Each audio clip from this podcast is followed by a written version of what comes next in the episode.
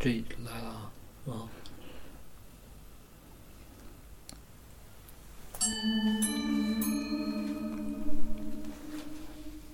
啊，大家好，欢迎收听一番鬼话，我是 Mandy。大家好，我是芒果。这期我们录一百一十九，对，啊，然后你你你你先，好，我先来，我先来讲一个，呃，知乎上的有一个话题，好像是叫有有哪些不得不相信的灵异事件，哦，里边有一个回答啊，嗯、有一个就是这个网友就说他讲了他们公司发生了一件怪事儿，这件事儿发生在二零一四年十一月五号凌晨，就是半夜都下班了啊，哦，他们公司楼道出现一个女的，因为公司晚上是大门是从外头锁上的，所以这个女的在楼道出现以后呢，就相当于是被锁在里头了，出不来，就拍门喊，把院儿里值夜班的这个保安给喊来了，才把这女的给放出来。保安就盘问这女的怎么回事儿，就怎么进来的，哦，因为这女的不是他们公司的人，就不认识，是一脸生的人。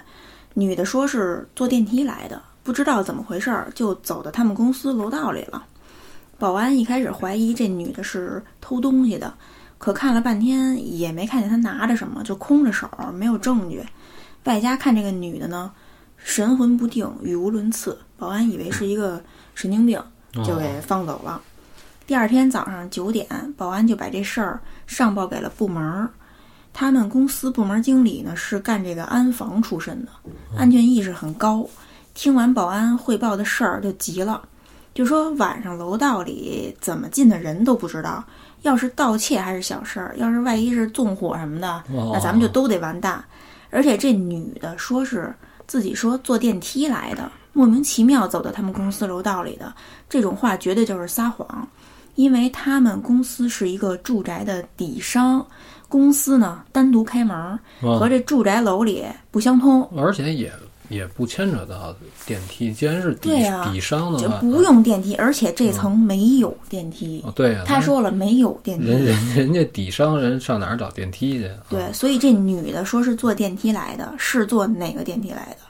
部门经理就让他们彻查，哦看看这女的到底是从哪儿进来的。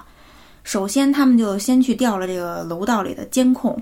他们公司整体是一个细长条，从这个最东边儿进大门儿进来就是公司楼道，一直走到尽头最西边儿呢，有一个被铁条焊死的窗户。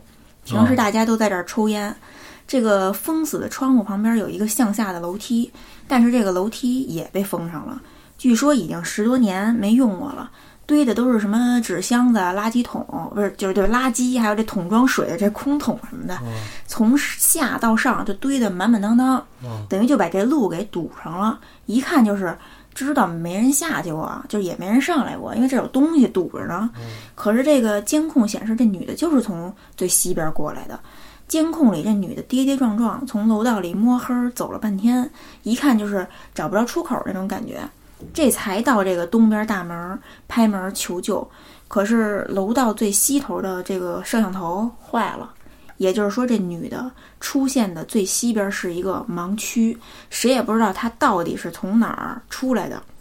因为刚才也说了，说这西边尽头的窗户焊死了，铁条之间也就一拳那么宽的缝隙，别说一个成年女性，她说连婴儿都钻不进来。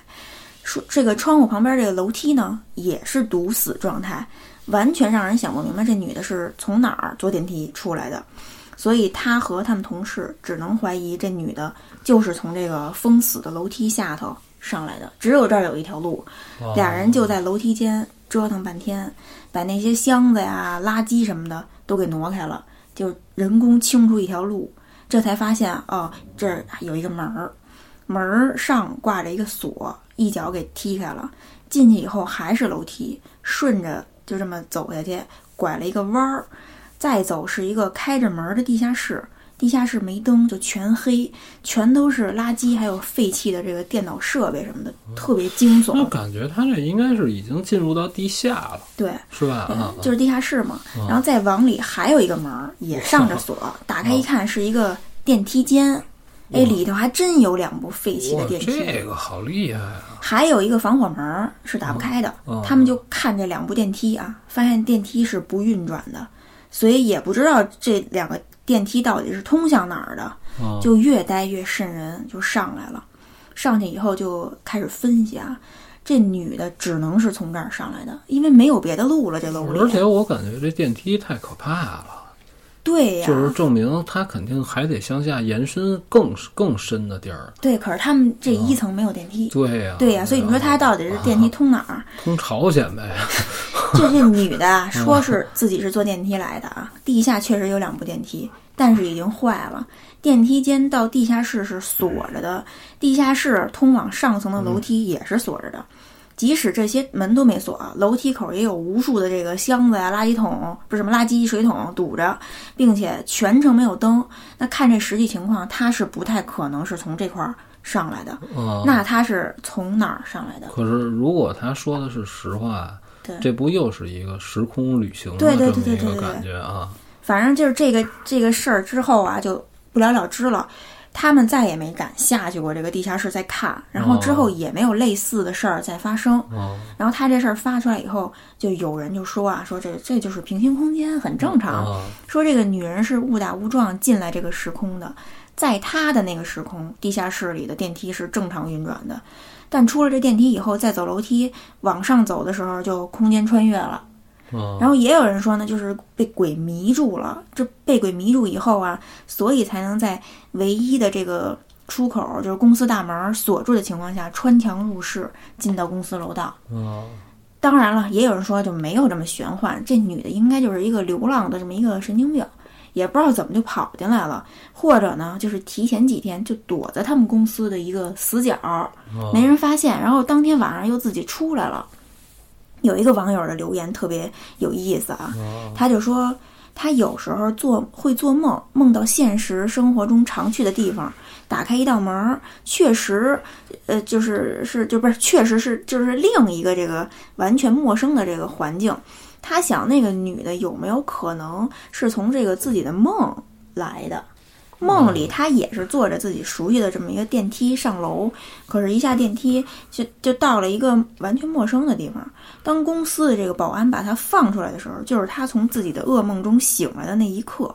所以在他们这个，就是这咱们这个是就是空间是找不到这个女人的。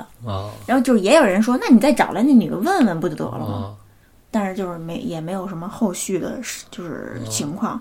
还有人说这个事儿细思极恐，因为分享这个事儿的网友也说了，他们公司这层没有电梯，但是地下室却有两部电梯，就让人觉得不对劲儿。这就是说，你很容易就能想到这个公司，在它是底商之前，对它前身是一什么设施，还是吧？你这我我长这么大，我也没见过说这地下室还有两个电梯的这个。或者一层有电梯被封起来了，呃可是那那有能可是电梯井不是这么一长条吗？那那一层那块儿那个被封起来那地儿在哪儿呢？嗯，就不知道了。等于它肯定还是之前有别的出口，只不过是两个建筑呢就叠加在一起，你就不太不太显然，你就找不着，对，是吧？等于就把那个给掩盖掉了。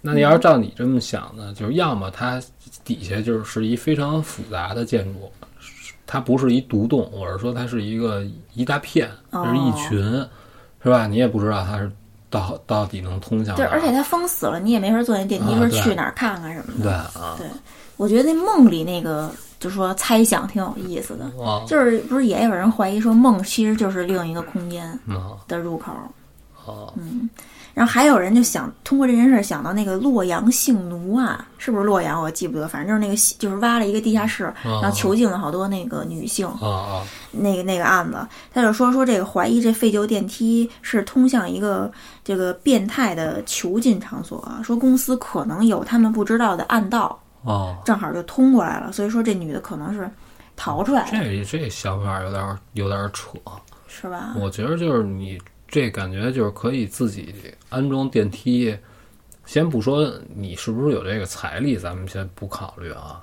这你想在不被其他人发现的前前提下进行，对，而且这女的跑出来应该就是报警才对呀、对感觉。啊而且您还同时安装两部，有这个必要吗？不是啊、不是，他说他那电梯通向底下有一个人挖的暗道，啊这倒不是说那电梯就是这个、那个安装的，啊啊！反正这个感觉不像是个人能做到的事儿，对，就是吧？如果如果你有你要是个人的话，他为什么要选在这底商呢？他应该找一个就更偏僻，就是更更善便于隐藏的地儿。他这就有点脑洞太大了。对，因为本身这就是一个不可解的事儿，所以就大家都展开脑洞想了一下呗。啊，好家伙，都想到洛阳这个性奴案了，还行、啊！你说这个啊，就那天我看那个就是印度神童，他不是有这个预言？对，其实我觉得他说的就是还还挺逗的。当然，人家是有那吠陀占星术啊，人家是有依据的，人家并不是说我就是就是先知，我就知道。然后你说你怎么知道的？然后也没原因，不是那样的。人家就说什么呀？说这个地球啊，每经历一个时期啊，就好几百年啊，它是要它是要经历几个时代，就是它分为这个金银铜铁，咱们现在所处的是铁时代，哦，等于就是说人呢，就是也也被称作是这个物质时代，就是人和人的之间的这个交流呢，实际上是退化了。他说在黄金时代，就是人和神等于是共存的，而且就是不需要就是有太多的这种形式上的东西，就是都是心灵共通的。然后慢慢的才开始演化转变，然后人才开始就是要制作什么这种工具啊，怎么着，然后这那个的，啊，才才开始。反正他说，而且他有一个概念，就是说什么呀？他说，如果人人类想要躲过这个灾难，要提升自己自身，首先就是什么呢？哎，要注意锻炼，哎，多多去户外，多接触自然。然后就说要少用这些电子产品哦啊，对自己的健康也是有好处。倒确实是如此。哎，这不是他说的吧？就是并不夸张，他并没有那种就是让你一听特特玄幻那种啊，对对，都没哎，可是这位神童之前的预言好像也准了，就挺的准了吗？对，就。可是这个特朗普是就是连任的这个这一个，就这单指这一个预哦言，，这个这个他没说准，就是他有这个预言这东西，我觉得就是有的准，有的不准，就是这是一个概率方面的事儿。可是这个小孩儿啊，啊他都是有准确日期，他就说，比如说啊，他就说从这个二月几号到二月的几号，这个之间可能是一个会会发生什么什么事儿。哦人家说的特准确，因为什么？没为什么说他这准确啊？因为他自己呢，他得来的这个信息呢，是通过这个占星术推算出来的。等于今年呢，咱们是有一个就是木星，也不是和什么火星重叠，说这个两个星系重叠之后呢，就是完全重叠在一起，之后呢，可能就会有不好的事儿发生，而且是还有一个，他说就是六大星系会经历一个千年不遇的，就是相当于六星连珠的这么一种形式出现，然后这种形式呢，会导致这个地球这个经济呢就变得特别差。他就说，这个经济本身就是经济的这个崩坏呢，远比病毒带来的灾害要大。哦，就是他说的好多东西都是紧贴实际的，就是通过星象看，我就看现在的事儿，你知道？人不是说一一竿子给你支出好几百年的，就是那小孩说的，就是让你觉得，哎，好像是并不是特别让人无法理解啊。哎而且我之前看他就是自己说说那个就是有些媒体对他的这预言就是断章取义。啊，来看准不对准？对对对其实他说要看他整体的这个预言。对，人家最开始说，人说不是我没说就到那天就结束了，人说只不过是会进入一个缓冲期，说这个时间是两天，说过了这两天之后，就还是会有不好的事儿发生，是被媒体说出来就说啊就没事儿了，人家神童说了，但是这个病毒就没了，其实人没这么说，他自己上油管发了一视频就解释了，当时就说这个病毒会消失这件事儿，但是你知道吗？我感觉就是啊就是说这些预言啊，就有那种观察者效应的感觉，就是你一旦洞悉了未来的走向，哎，这走向就会变了，啊就不会按照你预言的那个事儿，哦哦哦。就是预言的那个形式形式走。你这意思就是说，这天机不可泄露，你一旦广而告之了，哎，然后这个是那样了。就比如我预言未来发生一个事儿，啊你你你预言到了，那我那天我就变了。其实咱们现实生活当中也是这样的，好多事儿都是你自己内心你设计的倍儿好，然后当然这件事儿也不难啊，可能就是到你真正要实施的时候，你发现跟自己这设想完全就是相悖的，就哪儿都不焊哪儿。对你想的都特别特别，每个步骤你都想到，等这事儿真来的实战的时候，完全不是那么回事儿，对对对，是吧？所以咱们老有一愿望叫他们心想事成，是不是？哎，他成不了，我操，你才有这愿望。那咱讲讲投稿吧。啊，就现在到我了是吧？然后这事儿就说是怎么着啊？这哥们儿啊，就有突然有一天，就是夜里一点，他说整整一点，他自己一人住。当时呢，是他不是他不是单身，当时呢，他女朋友呢是在外地出差，他自己一人住呢，就感觉就无比开心，因为他女朋友本身就限制，就是说不让他夜里这种暴饮暴食，因为他也是身材比较比较胖，哦他女朋友就说，他女朋友倒不是说限制他这个身材一定要什么样儿，就是说不健康是吧？对，因为他自己本身也是这儿也高那儿也高的，这哎，三高。对，结果他女朋友这一外出公干呢，他开了心了，就是开斋了。哎对，夜里一点下去买了很多的那种炸串儿，就说我怎么着我也得开开荤啊啊。哎对，对，非常开心的，就一边走一边就吃着，就是说买的可不是说一星半点儿，告诉不是说你想象那种，就是说来两串儿，告诉不是，就一、哦一顿捆我靠，愣捆了都。啊，然后一边就吃着，一边就往回家走。他从卖炸串儿的这条这个小吃这个地儿这条街上往他们家走啊，那个时候差不多就得是将近要两点了，就是说一点四十五，他是准时一点下的楼。嗯，哎，他们家住三层，住的呢也是一个就是筒子楼，就不也不叫筒子楼，那没有那么旧的楼，但是那楼呢就是也是一梯多户的那种啊，哦就跟塔楼这种形式差不多。哎，下去了，拿着这个吃的往回走，那会儿就说一点四十五，这一路也没发生什么事儿，就往楼上走。等到他们家进三层呢，哎，他坐电梯上来呢，到三层呢，开个电梯往家门这儿拐。你因为你一进楼道吧，它那个灯呢就比较灵敏，要加上电梯开开门的声儿呢，就把这个声控灯就弄亮了，等于这楼道呢还是挺挺亮的。这他们家呢应该是往左拐，就是往他所住的这方向。然后在这个右手边站了一个人，嗯，是背对着他。他一上来看这人之后，他不认识，因为你自己周围的街坊，你可能没有什么接触，但是你肯定看着都眼眼熟。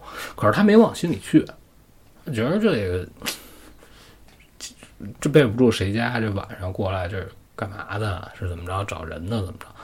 但是他有这个意识，就是说我看这人到底是就注意上这人了，就跟这人擦肩而过，就扭头看了他一眼，想问但没问出来，就回自己家了。然后开开门就进去了。进去呢，过了一会儿，他也听见这楼道里老有人在这走动。为什么呀？一个是能听见脚步声，就来回来去在楼道里走；再有一个就是什么呀？这灯老亮，他就想说这人干嘛呢？他就琢磨着这人别是这个大半夜的，趁着这个楼里这个安静，看谁家没人，他别别是一偷东西的。这哥们儿呢，就把自己家的这个防盗门上这小窗就给打开了，但是这脑袋出不去啊，因为外边还有这沙篦子什么的，有这纱窗挡着。他就在这儿听着，他听着这一会这人呢就从这儿过，他能看见这人，就打到窗户边上就过去了。然后他一看这人打我打我这儿都过了，我这关着门，屋里这门也锁上，他就趴在这他们家这纱窗那儿就问：“告诉哥们儿，你什么事儿啊？你找你找人是吗？”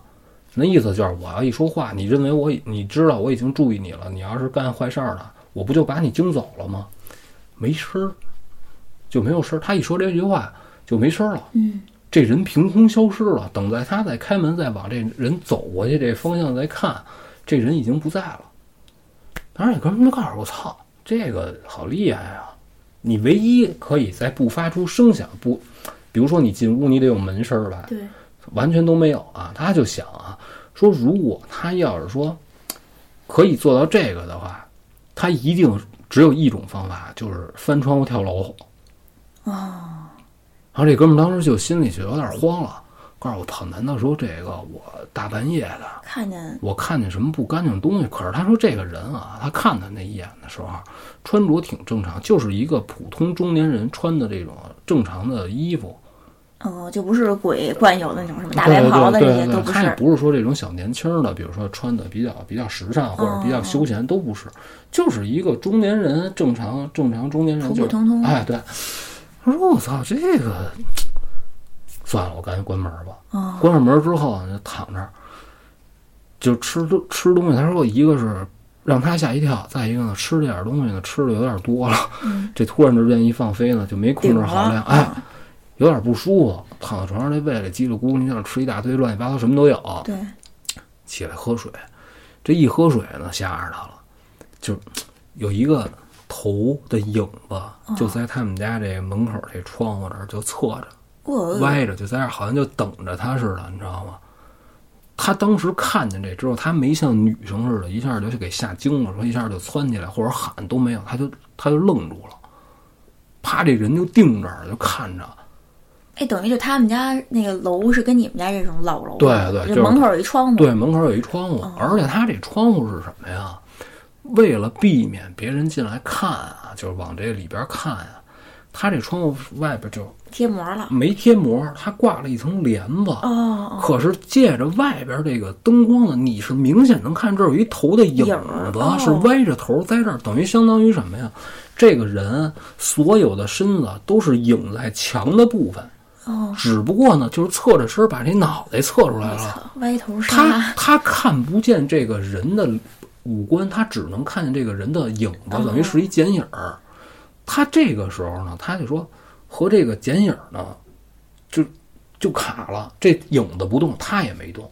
嗯，他说就至少啊，他后事后想啊，他说我至少得在这儿盯着得有两三分钟，然后就发生了一什么事儿啊？外边灯也灭了，然后呢，他打嗝，你没刚才问不说呢，他吃多了啊吃多了，啊，他这一打嗝，外边灯也灯也灭了，啊，但是他屋里有灯啊，嗯，他再定睛看的时候呢，没了，发现没，并没有这个影子，啊，就开始怀疑自己，就是我肯定是先入为主的。我刚才看见这人了，他从那儿过，我刚才一直老琢磨这事儿，我绝逼是我眼睛看花了哦幻觉了，啊！可是呢，他又有一点胆怯是什么呢？嗯，他又不敢过去把这个帘子撩起来，来确认一下，是，啊，他又他又不敢干这事儿，更他妈睡不着了。他说这人啊一紧张啊，加上刚才吃了好多乱七八糟东西啊，算了，我上厕所蹲会儿去吧，拿根烟，就在这儿没敲门啊，没敲门，你可以放心是吧？啊，就在那儿就抽着烟琢磨这事儿，越想他们也觉得越不对劲儿，然后就在那儿抽烟这么会儿功夫啊，他前面是这个面台，面台上面是他这个镜子，啪过去一东西，速度极快，他认为是什么呀？我靠，我抽着烟，一抬头，这一什么光影过去了，或者是什么呀？他想了一下，认为什么？没准是我这个香烟冒出来这烟雾，给我造成了一种错觉，就我一抬头，这烟正好在这镜子这儿飘呢，哦哦，他就自己安慰自己，你知道吧？但是呢，这会儿呢，他就赶紧就收拾好了，冲了厕所，把烟也扔了，就说我甭管真的假的，我先开着灯，我在这屋，我先踏踏实实，我先把这把这酒熬过去。进屋开电视，把电视捅开，稍微的还调大了一点声儿。然后他说，当时我打开电视之后，就是那个台正在演这个相声，啊，但不是郭德纲啊，就正好就是是演相声，他也没他也没仔细看。然后呢，他就坐在这屋里，也听不见这相声，就是注意力没在这儿。他说：“我在这屋里，我有点僵僵硬了，告诉我不知道应该干嘛，不知道下一步怎么办。”就这个时候，他就觉得门口又开始有人走动。他就觉得这个怎么回事儿？但是他说，经历了刚才前边这些事儿啊，他实在是没有勇气说，我出去我看看，或者说我喊一声，他不敢，他就极轻的这个脚步就往前蹭，嗯，然后就过去又走到他们家门口这块儿了，就想把耳朵贴到这门上，我上外边那儿听听去，你知道吗？就在他马上要接近那门了，就过去了，他就发现就是他们家那帘子往起飘了一下，没有风的状状况下，那帘子动了一下。啊我靠！这哥们儿，这哥们儿就他告诉说，当时我确定啊，告诉说刚才所有这一切，我都能可以认为是，比如说这个从镜子这儿啪过去一东西，或者说怎么着的，还有那影子，我都可以脑补成就是我这个产生这错觉了。但是但是这帘子可是历历在目，往前飘了一下，而且是慢慢的，不是说来风了，啪来一下，哦，对，能感觉出来那种是风刮的还是而且？而且它那帘子啊嗯底下，咱们后来就是挂的这种方便帘儿，嗯嗯。底下不都有一拉头吗？哦，它是那种拉拽的那种对，它是有一个那个收这帘子那个帘盒的，你蹬下嘎下啊来，对对对咔噔一卡，是那么一东西。等于底下还有还有一个重物在这坠着这帘子，这帘子还是有重量，它并不是简单的一布帘儿。那都能飘起来。啊，那帘子啪往起卷了一下，嗯，然后这哥们儿开始说：“我操！”告诉我真害怕了。那感觉是有人拉那帘子呀。嗯，他就感觉是有人从外边推这帘子，哦，推那帘子。真给压吓着了。吓着他就说：“操，那我这怎么办呀？我不，我不能喊。可是我喊，我家里没人，我喊谁呀？”最后没办法，就是哆哆嗦嗦的在厨房。他说：“幸好是什么呀？我女朋友没在家。”我呢，用完什么东西呢，就随手往那儿一搁，哦，而且他们家这厨房呢，正好这刀架子就在厨房放着，把刀抄起来了。把菜刀蹬出来了，哦，把那剔骨刀给拽出来了，在手里攥着，但是也没敢出声，就这么在这站了五分钟。告诉我觉得我拿刀这只手都开始麻了啊，就攥得非常紧啊，就恐怕是这从这帘子这儿窜出什么东西来。他已经做好了这个要拼命的准备了。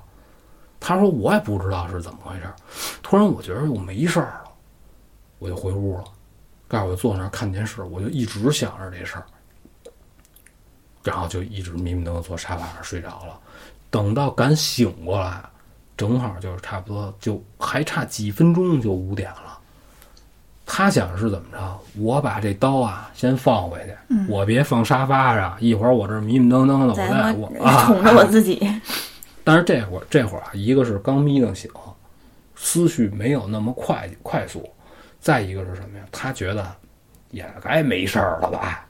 这不是也没发生什么事儿，而且天也快亮了。对，而且屋里所有灯都开着。对，哎，放刀这一瞬间，一侧头看见那影子还在那儿呢，就还是那真的真的就是一个头的影还在那儿歪着呢，就歪头那样。一下就把那刀又给蹬出来了。哇！噌就回去，然后就把自己客厅的这个门就关死了，就一直在那儿坐着，就是对着门，在那儿坐着就等着，说我这要有动静，我这刀就先飞出去，多压的，就坐了一个多小时，看着表啊，他们家客厅有表，就看着表，差不多就盯着那影子。对，就差不多盯个六点六点五分的那劲儿，哦，外边天儿已经亮了，大哥起来了，上门口看了看，因为外边已经有走动的声儿了。你像有人街坊有起得早的，哎，听见有开门出门的声儿了，哎，这个行了，这事儿结束了。我操！他再出去查看他们家门外边，说这门怎么着，这哪儿都没事儿等于就是惊魂一夜就没事儿了。啊但是自始至终没有听见任何，比如说一般咱们常见的敲门，嗯，或者谁哭，或者有什么奇怪的声儿，也没有任何奇怪的声音。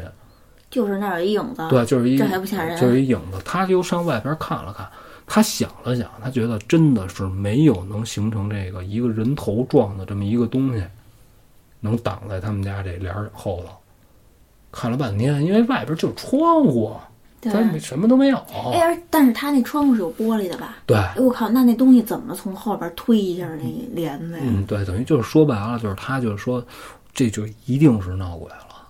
对呀、告诉，而且你说大半夜的，说我们家那儿没没开着那个外边那纱窗，你要说我这外边那玻璃开着呢，嗯，你吹进风来了，说这帘子动一下，告诉其实楼道外边还有一层呢，告诉哪儿来那么大风啊？就 就那么寸，我在这看的时候你就吹这个，他而且他觉得那也不是不像是一个自然风能把它吹动往起飘一下那感觉、啊，对，就是能感觉对是对啊。人为的推还是自然风？就发生过这么一阵儿。后来我就说，我说那后来呢？刚说后来我女朋友回来我就不怕了，她就觉得我有我女朋友在，就是一切都得都都没事儿。我靠，我说我说你是因为两个人你好的都告诉不是，告诉不是，告诉只要我女朋友回来就没事儿就就踏实了啊。啊。告诉我女朋友回来就是她不怕，但是他没跟他女朋友说这件事儿。他说，但是他不怕。他说我女朋友属于就是那种脾气特别大的那种人，就是你要真给他吓着了，他就真跟你玩命。他说就是我女朋友一般看那个恐怖片儿，就是一到害怕的时候，就直接就拿这个这个什么这个遥控器，要不然就他他往往都抱着一个塑料的一个搁水果的这么一个，抱着吃点东西什么的，零食什么的，直接就拽。哦，是吗？啊这事儿就说完了，也也没有任何别的方式说怎么解决这事儿都没有，就只不过就是说这一夜惊魂之后就没有什么没有没有任何诱因。嗯后来就聊天，我就说，我说那你这就应该是什么呀？你敢寸啊？让你让你看见了。啊、对，因为他大半夜出去了，而且我说这里边就是这里边就出出问题出在嗯哪儿啊？我说你不应该上前搭话，哦，你不应该趴着那儿问说嘿怎么着你这大哥的。就是一个是晚上，就有人叫你别答应，还有一个就是有人那你别搭话见你，看见不确定的东西啊，尽量还是别上前询问。如果你觉得这东西特诡异的话就感觉不好啊，就别别询问。啊，我感觉就是人类最大的恐惧来源，就是这夜晚的窗帘背后，啊是不是？就你感觉后边啊有东西，就是不敢撩那种感觉。啊！就我这就自己就动，但是我就都是歘直接溜开看一眼，我我每次踏实了。得给自己动是怎么着啊？嗯，就是我这不是就是一沙发嘛，这窗帘有的时候啊就稍微淡上一点儿，嗯，你知道吧？然后你在这儿待着，我一动这沙发是这淡上这点儿呢，就掉下去了，嘚儿动一下。哦，但是我没这反应啊，嗯我在这玩游戏，我这注意力都在都在电视这儿。突然，我操，这怎么动了？我也是，我跟你一样，我先出去看一对眼。哦，然后能能反推，能能找着，哦，肯定是搭了这沙发上。我也是，我也啊是，我就是一定要看个明白。对对对对对，你要是找不着这个，说是自自己动了，我操，我估计我也够呛了，我就啊，就是别虽然烂琢磨虽。然我一天到晚老吹牛逼说我不怕啊，但是我估计我要碰见这种事儿，我估计这就是人类的本质。啊 对，那我来讲一个投稿啊。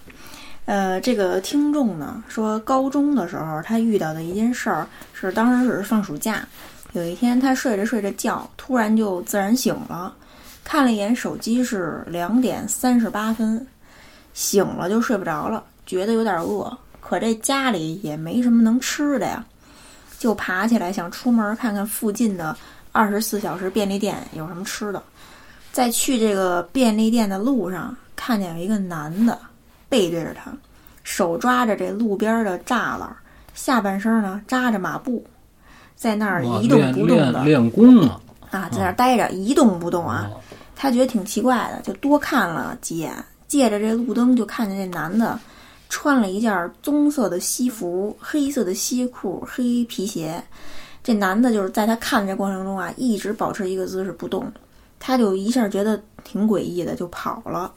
买完吃的回家，还特意走了另外一条路回家，然后就这件事儿就忘了，就过去了。第二天半夜又醒了，一看手机还是两点三十八分，又饿得不行，就打算出去买吃的。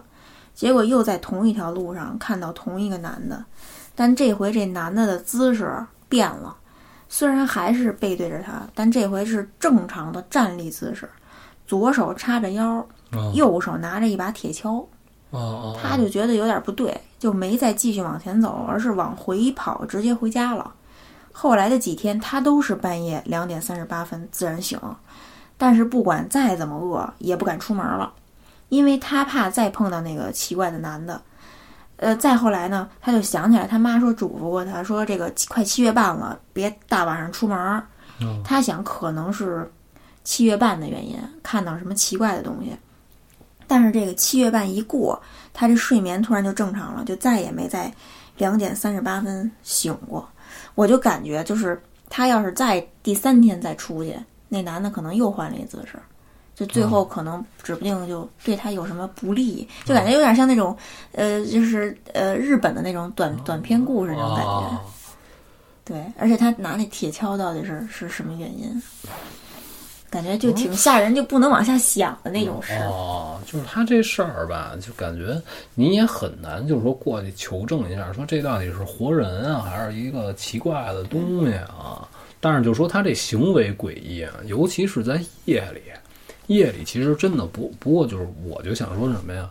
真的是有些奇怪的人，你不知道他在干什么。对，啊，就是又又再加上是晚上看见的，你自己本身就会害怕，而且就说在任何情况都不发生的前提之下，咱们走一个特别黑而且又没有人的，比如说胡同，这本身就是恐怖。对呀、就是你可能没赶上过啊，我赶上过，就是那种小小的时候，老在大街上瞎跑着玩儿，晚上不回家，就赶上天儿不好，你走有的胡同，真是伸手真看不见手。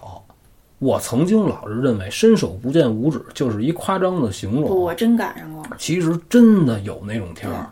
不是，你知道，是因为咱们就现在就是家里都有这种小夜灯或者路灯什么的，你不会赶上伸手不见五指。啊但是那会儿我就是我姑姑住郊区，我小时候去他们家，啊对对对对真的伸手不见五指。对，真看不见，真特太他妈可怕了。那我第一次就是在胡同里那次，就是那就算是我第一，但是我是跟别人一起就走那胡同，我不敢走，迈不开腿，因为前面是什么你看不见，你知道吧？而且那会儿胡同里特别混乱，就谁家什么自行车吧，什么这那个筐，我操，什么全有。那是一次，还有一次就是我去廊坊，那我都也不算小孩了，跟人家玩去，就我操住他们家。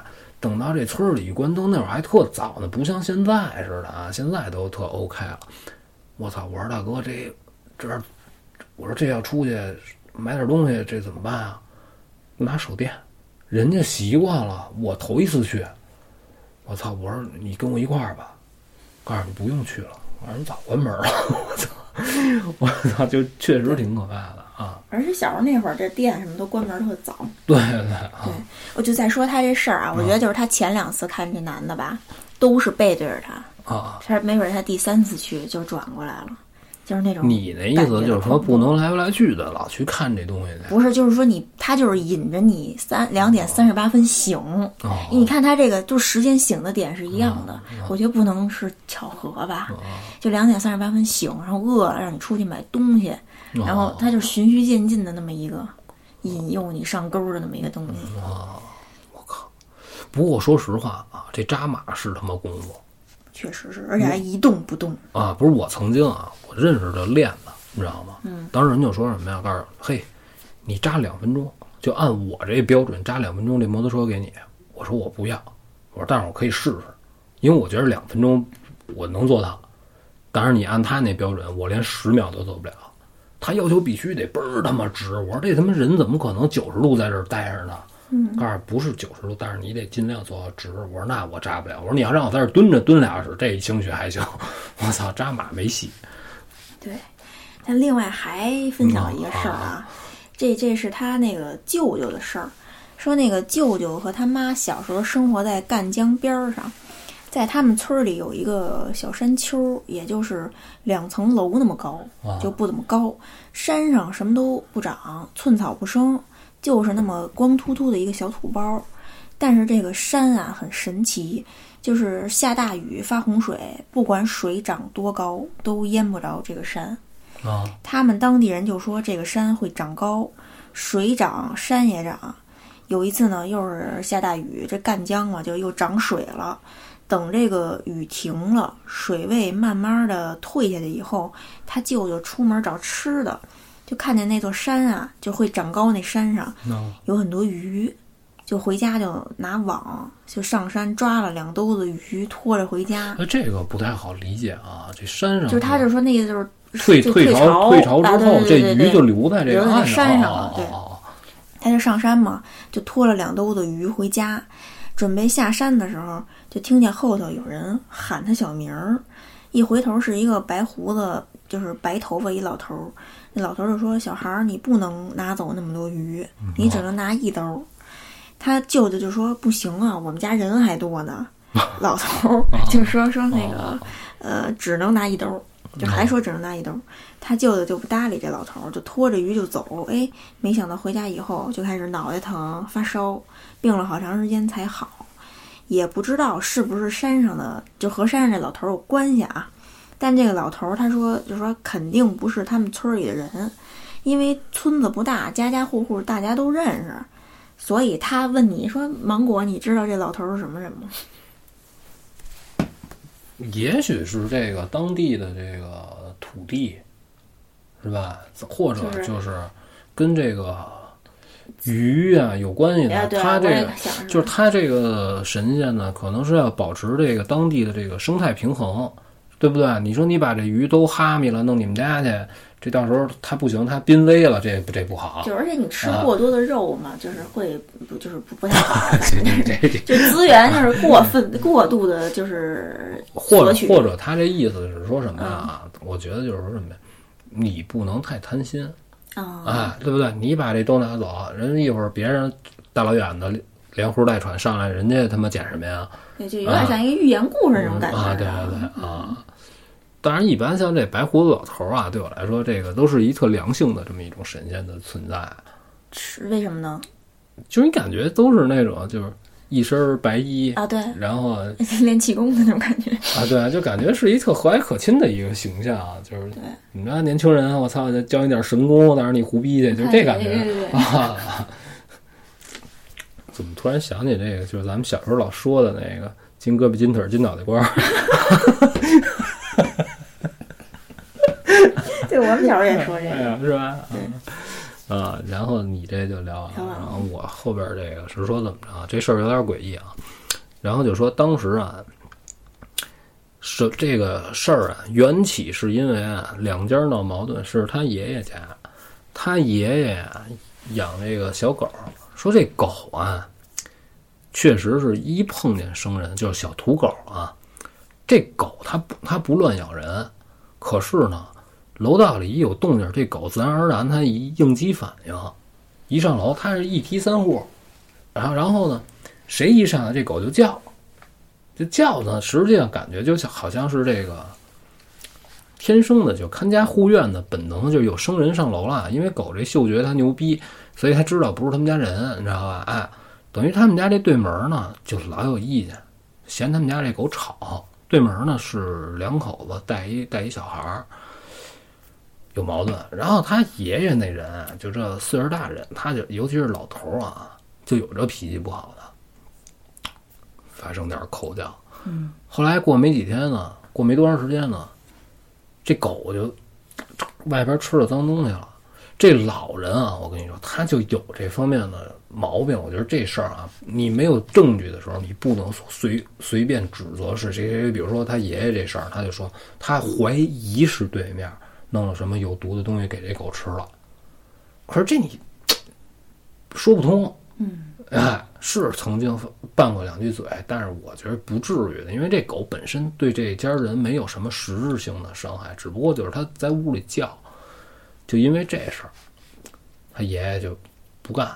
然后呢，实在是老想找茬，你想你要想找茬跟人吵架呀，这他容易，而且又在一层住着，一天到晚抬头不见低头见的，就这么着呢。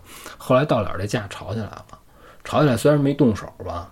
可是他爷爷气性大，哎，来回来去有个半年，这老头儿就住院了。住院了呢，后来人医生就就说你回家养着吧，告诉岁数也挺大的了，就是说当时他爷爷就是八十一，就说那你就回养着去就完了啊。告诉说你这会儿我哪儿你没有什么好的方式，没多长时间，等于就没过了这个十一，爷爷就没了。可是你不能说这东西是因为跟人吵架吵死的呀，对不对？你对你这你没道理。没了之后呢，他奶奶呢，等于就孤老太太一人儿，也没他说也没有太难过。他奶奶还劝他，就说：“哎呀，啊，告诉这挺好，告诉这么大岁数了，告诉活多长时间是长啊？”还跟他聊这天儿呢。嗯，他也没觉得他奶奶特别难过。然后他就当时呢，他也有自己的朋友。有一天这都上着班儿呢，他上班呢，他说我肯定是回不去。告诉一个是离他奶奶那儿比较远，而且他平时不不住他奶奶那儿。但是呢，有人给他打一电话，就告诉说那个回家。他告诉您是谁呀、他这电话号他不认识，你知道吗？嗯但是确实是一个座机的号。人告诉说你就回家就行了，啪就把电话挂了。他就留着这号，后来再往回打，人家这个说是私人电话，就人也没告诉他到底在哪儿啊。后来呢，他就赶紧说：“那我回家，我回不去，我怎么办啊？”他给他别的哥们儿打了一电话，认识他奶奶，以前小时候在一块玩大的。告诉我奶奶家有事儿，你回你回去看一眼。告诉人我打这么跟他那哥们儿简单说了一下，他那哥们儿告诉行，你甭管，告诉我没事儿，回头我再告诉你吧。就上他奶奶那儿去了。到他奶奶那儿去，就问他奶奶说：“您这个是不是有什么事儿？”他奶奶告诉说：“刚才来了一个查煤气的，告诉问了问了我好多事儿，告诉又看我身份证儿，又看我户口本儿啊，什么乱七八糟都看一遍。嗯，然后告诉您肯定是碰见坏人了。告诉这哪儿有查煤气查他妈户口本儿干嘛呀？那对呀、啊，告诉告诉您看这家里丢什么东西没丢？就问他奶奶，他奶奶告诉说那人就站在这屋门口这儿看了看煤气，又问我好多事儿，告诉你老头儿呢，告诉你们家谁谁谁怎么着，告诉就说了几句话，告诉说但是也没干嘛，嗯告诉也没冲我要钱，说你修煤气怎么着都没有，告诉就走了。告诉丢东西没丢，告诉我这儿也没有什么东西，告诉我就一老太太，我有什么东西啊？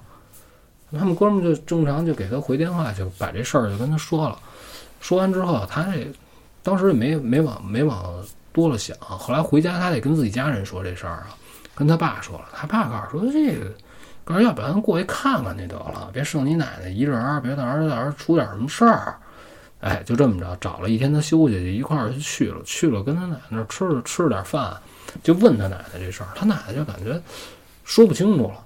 他奶奶就说是赖一人，但是那天就具体问什么，他奶奶也记不住了。他想问清楚，说这人都问你什么，长什么样。然后他奶奶告诉说挺高的一个个儿，一个男的，告诉看着也就三四十岁，岁数不大，别的说不上来。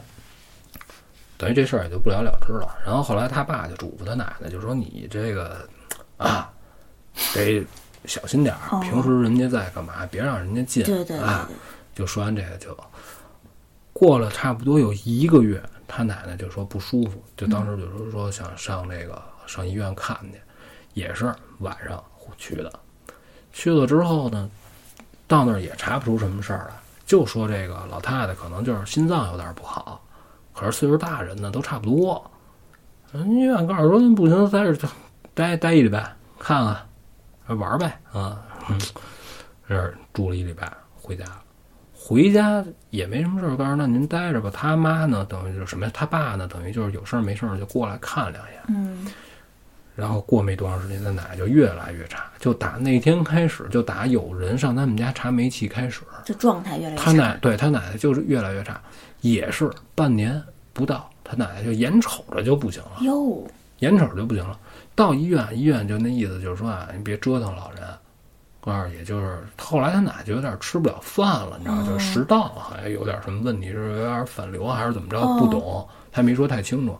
慢慢的就开始就干嘛，就挂点营养液啊什么，就是不能不能自主的吃东西了。嗯加上岁数可能也确实太大，然后半年头上，慢慢这老太太就不行了，就也没了了啊，也没了。哦没了之后，他就说他爸就得办这事儿啊，他没工夫啊。他爸办这事儿就说找一他奶奶照片儿给洗了去，嗯就发现所有他们家的相册里，他奶奶照片儿全都清零了。啊，他们家屋里没有任何一个地儿有他奶奶的照片儿，就当年年轻的时候、小时候，只要是有他奶奶照片，全都没有。就没有他奶奶任何就是就在过的痕啊，迹。对，比如说啊，他跟他爷爷一块儿合照，那会儿老人总会有一个黑白照片，比如说嗯他们当年结婚时候对对对两个人一起照的，对，只要有他奶，一律全消失。那就是他爷爷一人，旁边没人了。啊，不不不，就是整个这照片就没有没有了可是哦就是等到后来生活好了，大家拿相机可以照彩色照片的自己洗的时候，嗯就是他爷爷单单一个人在那照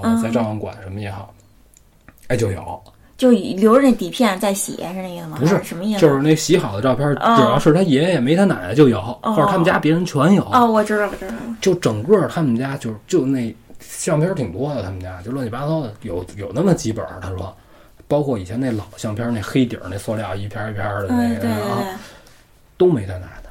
嗯，还有说就这事儿特别特别邪性，就是整个没有他奶奶的照片，而且他奶奶这个好多东西啊也找不着，就因为他奶奶平时呢，就是比如说他奶奶有的时候就是要手使的东西，就是比如说这个抽的烟，嗯，就这个，或者就是他奶奶日常喜欢玩的什么东西，有一个手把件儿什么的，都找不着，就随身的东西都找不着。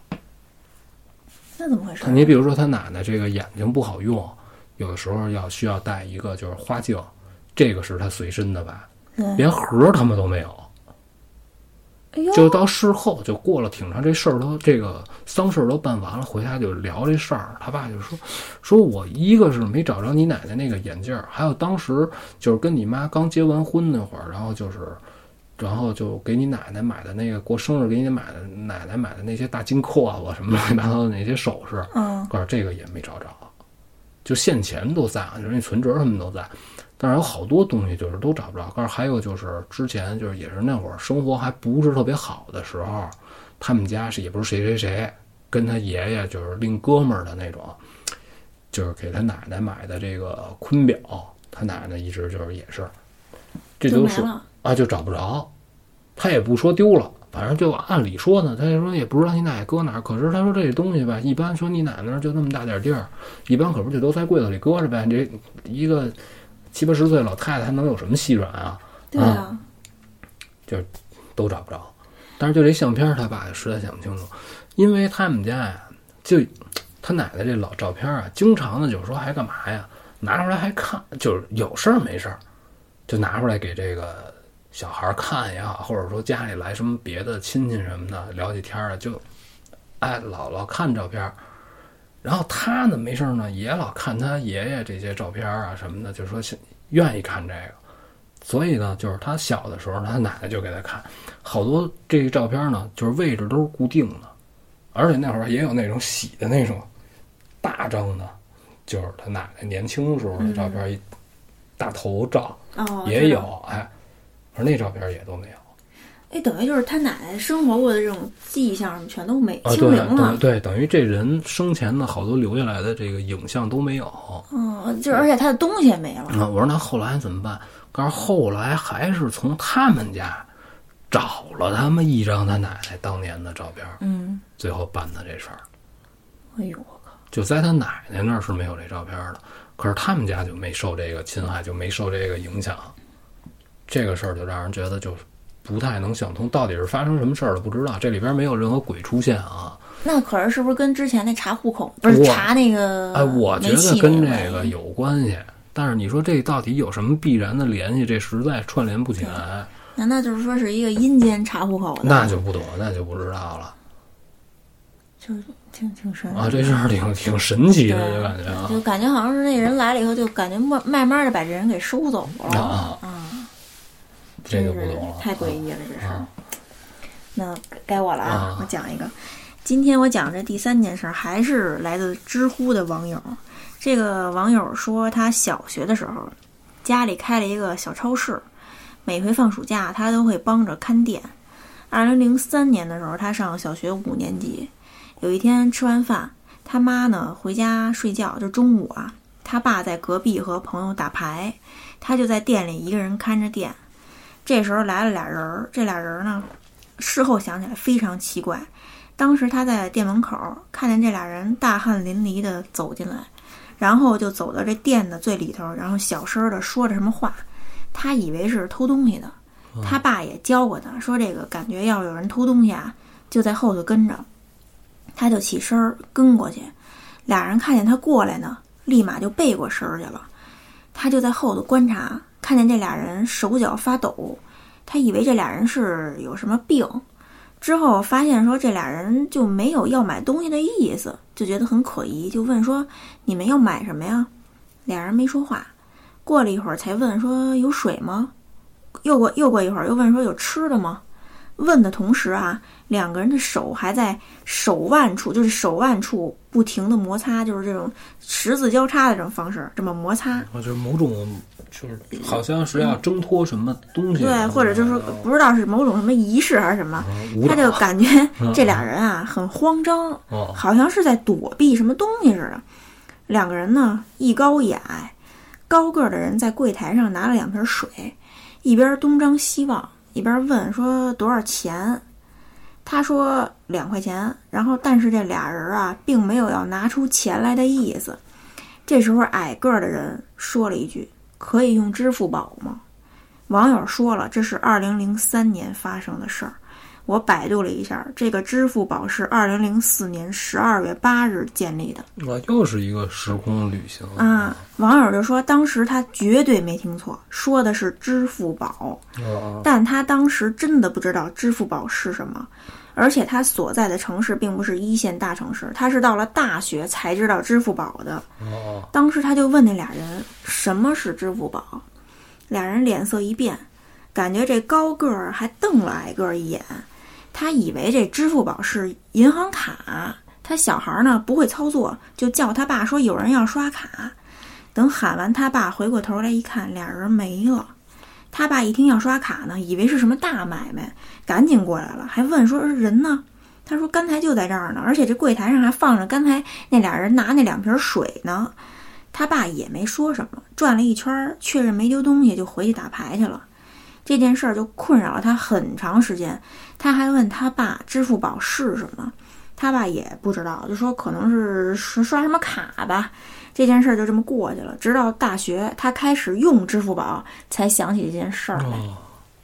就他就觉得说这两个人就是那个到底是不是，就是他也感觉是时空穿越呀，就是可能是从现代穿过来的。然后他那个两个人那个十字交叉，这手腕这摩擦这动作代表什么？哦，就觉得非常诡异。这动作不太好解释，但是我觉得你有没有这感觉？就好像这两个人在说买水的时候，嗯，好像是不经意间说说说漏嘴，说走嘴了。对啊，就有人就说他们俩是误闯进来，然后就想确认一下自己是不是穿越了，然后就东张西望看，然后特别紧张。然后到那块儿呢，就说买瓶两瓶水吧，结果就有一个人说走嘴了啊！对，这一说走嘴了，所以他们才赶紧又啪又搓着，啪就消失了。哦，您的意思就是说，他们搓手腕是一个穿越动作，是那就好像应该是在就是操作某种什么东西那种感觉，是吗？只只不过咱们看不到他操作是什么。对，没准就在手上呢，他就是就是这种方式，是吧？就可就是这种花手可穿戴设备。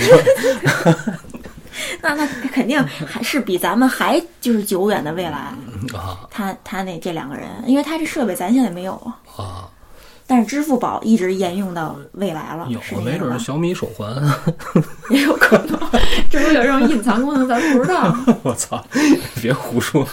才才多少钱一东西有这种隐藏功能？明儿我给你买一个，你搓一试。算了吧。啊。啊，接着来，完了啊啊，这就这就比较短了，是吧？嗯，你还有吗？然后我听说过一个，就是他还给我讲这个，就是挺好玩的。他说是怎么着？这哥们儿啊，盘一饭馆儿，刚盘这饭馆的时候，其实他不想盘，那儿都是特好的朋友，告诉帮帮帮个忙吧。然后当时说，为什么这个前一阵子这个哥们儿他为什么不干了？就是一个身体不行，因为这餐饮确实是挺熬人的。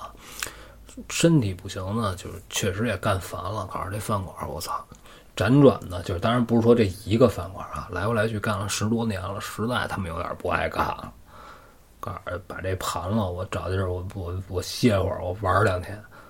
啊，看这饭馆呢，就觉得行吧，就说买卖上没什么问题，因为挺熟的朋友呢，这里边没有什么坑人骗人的事儿。行，操，就。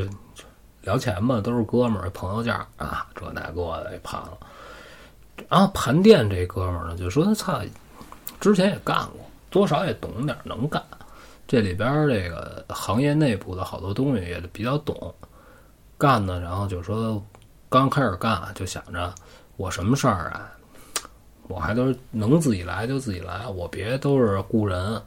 然后呢，刚一开始的时候还行，还挺有这心劲儿的。告诉过俩月，这等这忙忙活活的，但是你盘过来之后，他该觉着哪儿看着不顺眼的，再装饰装饰这那个。嗯告诉不行，操，我找一别人吧。找了另外雇了一人，就说你帮我看着点儿这饭馆儿。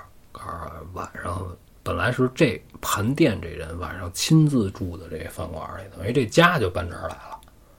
你知道吧？啊，就跟这饭馆就生死共存亡了。我操！后来这一说不行呢，告诉不行，这太熬人了。告诉你帮我盯着点儿吧。然后这人呢就给他盯着，盯了有俩礼拜，告诉说这大哥，告诉你这饭馆儿晚上老老有老有事儿。嗯告诉什么事儿？你说，告诉告诉我不敢胡说啊！告诉你这饭馆老老进来人，感觉好像是偷东西似的。告诉头两回没跟您说，告诉这些日子赶上两回了。告诉他妈的，老是晚上就睡觉了，要么后厨，要么就是这个别的别的屋，就搁搁米搁面的这地儿，库房老有动静。告诉这我受不了。告诉说有什么动静？告诉回头哪天，您自己睡一宿，您试试得了。告诉别别别，告诉你别说话，你这说一半儿，告诉你说那什么事儿，我操！告诉严重的话，我叫点人呀，你别对啊，对不对啊？人家哥们告诉说我不确定是人，告诉我赶上过一回，早上起来我这个迷迷瞪瞪的，就听见有动静儿在这个后厨，因为后厨你到晚上你得封火，那会儿饭馆都得是把火给封上，你知道吧？嗯后来我上这屋里一看，告诉这屋倍儿乱，告诉因为你这之前啊，虽然这个自己私营饭馆啊没有那么大讲究，但是也要求你这个休息了之后，你该搁哪儿东西你得归位，这正常吧？对呀，肯定得收拾一下。告诉那个操作台上都不行了。哦，告诉这个，因为你想这个厨子都都是拿勺儿㧟这佐料什么的，都摆一摆这锅边上都摆好了的。这个他使的这酱油醋什么乱七八糟的，这告诉那东西都混，都全都是撒的。告诉我没跟你没没跟你说，告诉不知道是怎么回事儿，我怀疑是进来人啊，弄什么东西啊，这一踩怎么着的。告诉我就自己给收拾了，告诉那是一回。嗯告诉还有一回是怎么着？晚上啊，上厕所就觉出这柜台这儿蹲着人呢。嗯告诉看吧，这人也不动。告诉不动呢，他告诉说我一人我害怕。我那意思呢，我别招他，我该怎么着怎么着。他要真是在柜台那儿这儿呢偷这个千十来块钱呢，因为他说那柜台抽屉里就是不到两千块钱，就搁点这个，当时有点现金，就怕有什么事儿。他就说：“操，你撑死了把这都拿走，然后这柜台上面有有点烟，你再连点酒，也就这个了。”啊，告诉我没盐，告诉你妈，你窜起来给我一刀，扭头回回屋了。回屋呢也没听见这人打哪儿出去的，就这两回就觉得不行，告诉说这个，可是啊，他没发现丢东西，钱也没丢，都在。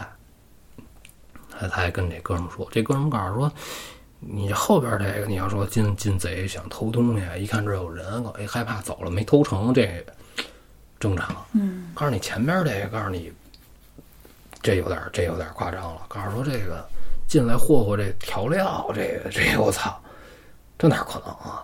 告诉这么着吧，告诉你呀、你也甭给我盯着了。告诉我呢，我找俩人，我在这儿看看是怎么着。可是呢，他是这么说，他呢上你上他说了，我我上哪儿找人去呀？告诉我就自己在这盯着。告诉但是我没这哥们儿特神，这哥们儿没在饭馆里盯着，他有点怵。他他晚上啊，正常把这个饭馆上完板儿之后，他在这饭馆外头待着，他就看着，你知道吧？告诉我他们晚上十二点多都收完了，锁完门，该放的门都放下，我没走。告诉我找一背阴儿的地儿，我站那饭馆对面，马路对面，我站那儿瞅着呀，看到底是不是往里钻人。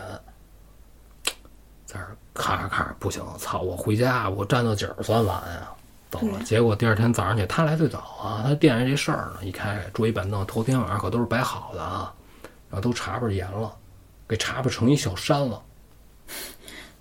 就他不是说我踩着这椅子要登高啊，啊这桌椅板凳就包括那种能搭转盘那大玻璃板，哦也是也都裂了。哇然后这个桌板什么乱七八糟全都拢的一堆儿，就在这倚着墙，就一直这椅子腿儿都顶着房顶儿了。我靠，就从上到下，他就看这意思啊，这不是一个人能干得了的事儿。对呀、他就说：“我操，这，告诉我他妈不干了。”然后看了看，大白天的，然后但是你人正常营业，该来人得来人啊。对，来人，后来他就说说什么呀？说这个不行，告诉我这不打算干了。告诉你们谁想接，你们看看，就是你们商量。嗯，就是因为他有这厨子什么乱七八糟，告诉你们有朋友愿意接，你们帮帮我打听着点儿啊。告诉说你们要不想接，我就月底我就不干了。啊就不弄了，哦爱怎么着怎么着，赔钱我认了，就跟人这么说。人说操，那那行吧。等于后来他这哥们儿也是又找朋友什么的，就把这盘出去了。后来当时他就跟人说什么呀？说这饭馆儿有毛病。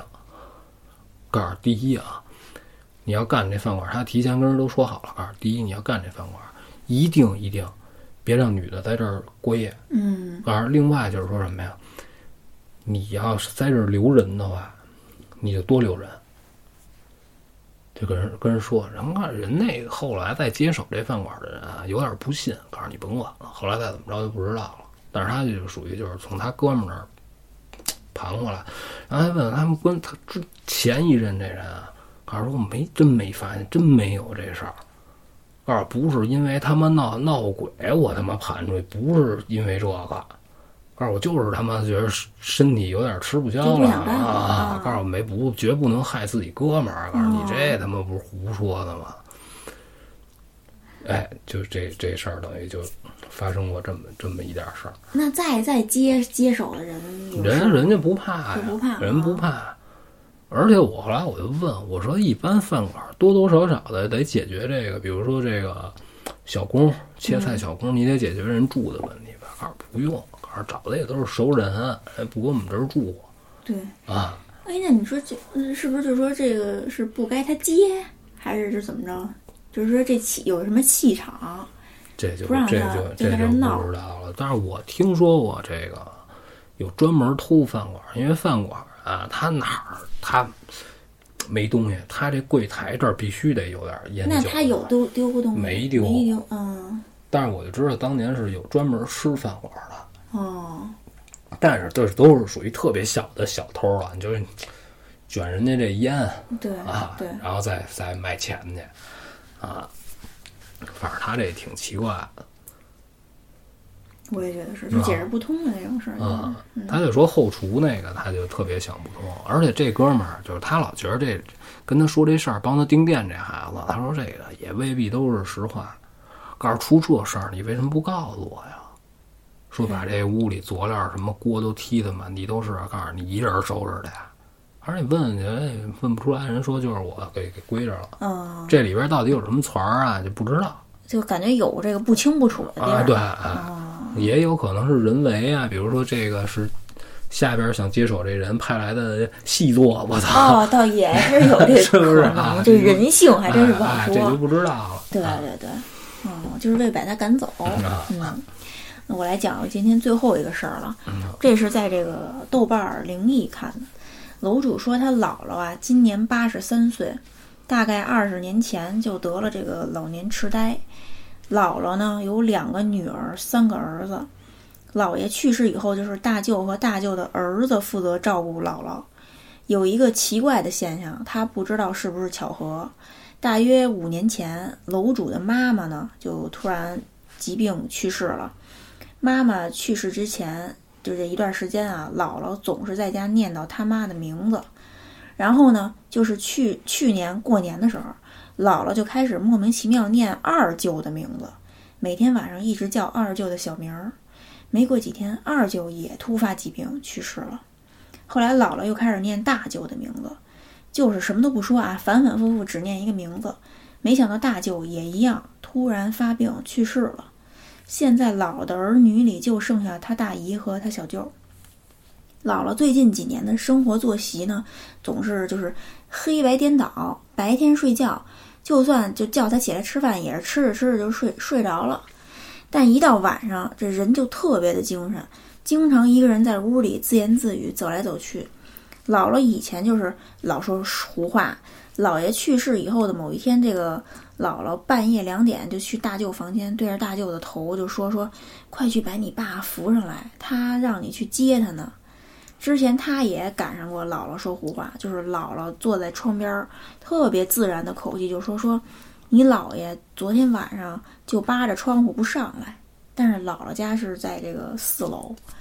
另外，这个姥爷去世以后，家里就留了一件这个姥爷的衣服。”姥姥就会在半夜突然把衣服盖在这个大舅身上，然后就问大舅听没听见姥爷咳嗽。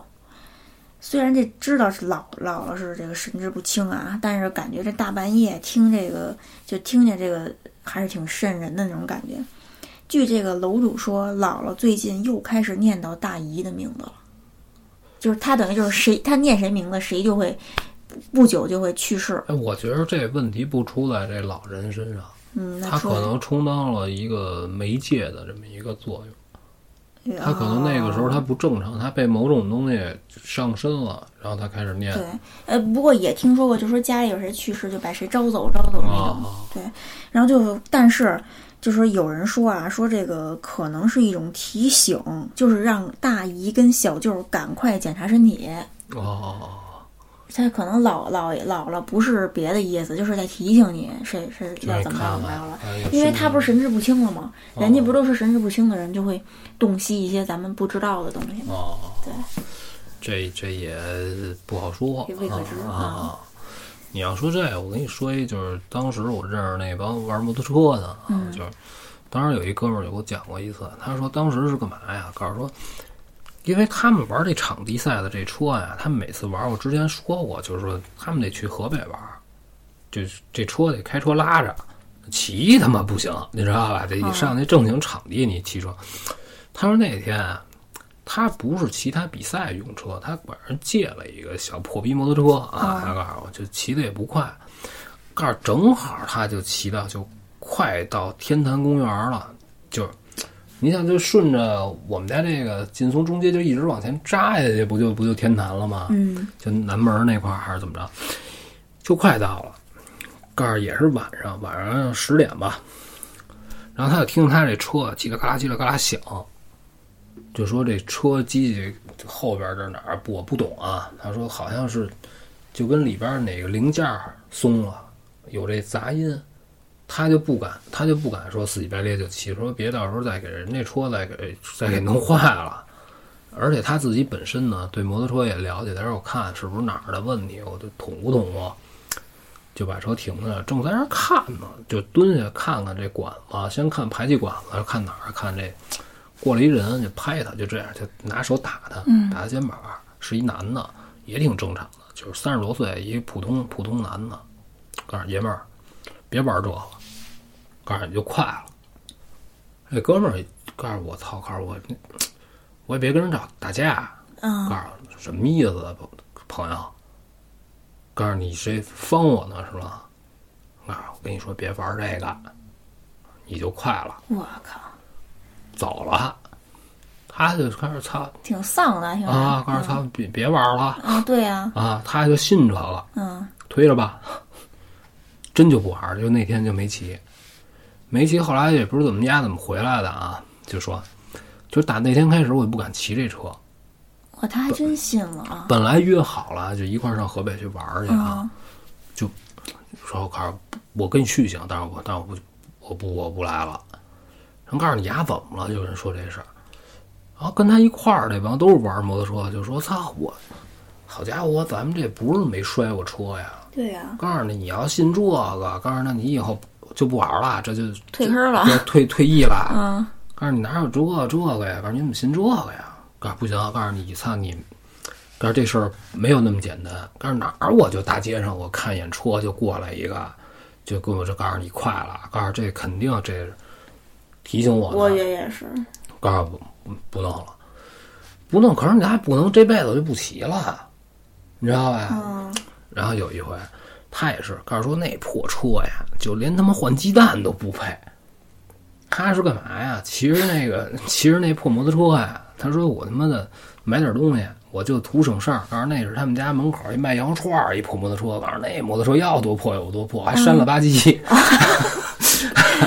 啊，其实那个就说我我就是有十分钟就回来，啊，这路上就感觉着就不对，嗯，然后就开始自己愿意就想要慢，但是就觉得有点慢不下来，就越想慢，他觉得我这个操就越给油，失灵了，越不是失灵，就是他控有点控制不了自己，哦，到了他还是摔了一次，这车就横着就出去了。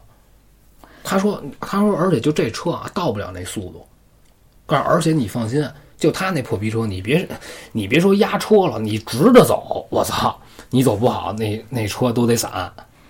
就等于他得亏没骑摩托车，是吧？没骑他那摩托，没骑他正常正常骑的，他他他都是他玩车车的场地赛，说场地赛，平时他自己玩的那个也都是大街眼赛那种啊。哦，他没骑他自己的，他就不值当的下楼借一破车就骑着去就完了，但是还是给他摔了，摔完就给大腿摔倍儿肿，摔完了之后，后来就歇了有那么三四天吧，就说差不多能下地敢踩地了。哦，打那儿以后就告诉说，操，算了，这场地就算了就不玩了。啊，我就凑合就玩会儿在城市路凑合能跑的就完了。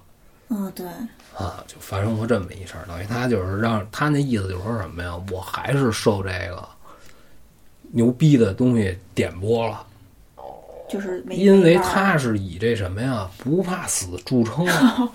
哦，就结果人家这一句话就让他觉得怕怕。当时我那朋友，我不跟你说过吗？嗯就咱就不说他名字了，嗯不就是在金虹桥底下过弯死的吗？哦，我想起来了他过他们压那说是过弯儿，他那角度太小了。你你他但凡是需要压车的地儿啊，他角度多少他得有点角度。你这角度太小的话，你压不了，这车就出去了，哦，你知道吧？但是压也不怎么着，他还是喝了点酒。那孩子，那孩子比我小，也是这个受名高人指点的这大哥，这这个属于是不要命排第二，哦哦，死那排第一。也就是说死那个绝对是不信。哎，他也他有名次的，那哦那不那不是说就普通爱好，我操，人家比赛都是都是有那什么的，哦，确实快，就确实是真是不怕死，去你妈爱什么什么的，我就就得这么快啊，呃，然后也没也没辜负，就是死了。就死了。啊。哦，结果第二这个就是因为信邪了就活下来了。啊，他还有点出，他就觉得这事儿他解释不了。呃，对，确实是。啊，你就等于是大街上，你好明儿你在那儿待着，溜达过来一人就跟你说你不行，就快快啊，快就是这种事儿我也听说过一些啊，但是也不是说特别普遍。对，你啊。我就感觉就是说，你说这世间难道真有能看出人生死的那么这种人？而且就这个被被人点拨这哥们儿啊，他这人本身是一特特单纯的人，哦，他这人就属于那种就是没有一点儿就是说我要坑谁害谁坏心眼儿没有。虽然这孩子也挺闹的啊，但是这人本身是一特。就可以可以做筋斗云和我一样，就是非常纯洁的人啊，对 加上你就就不好聊了。啊，哎，这还还挺逗的，挺神的。但是你也不能说这个他算是躲过了一劫，因为跟那哥们儿差着时候有点大，知道吧？那哥们儿是三更半夜，我记得应该是天儿刚开始冷，得穿厚衣服了。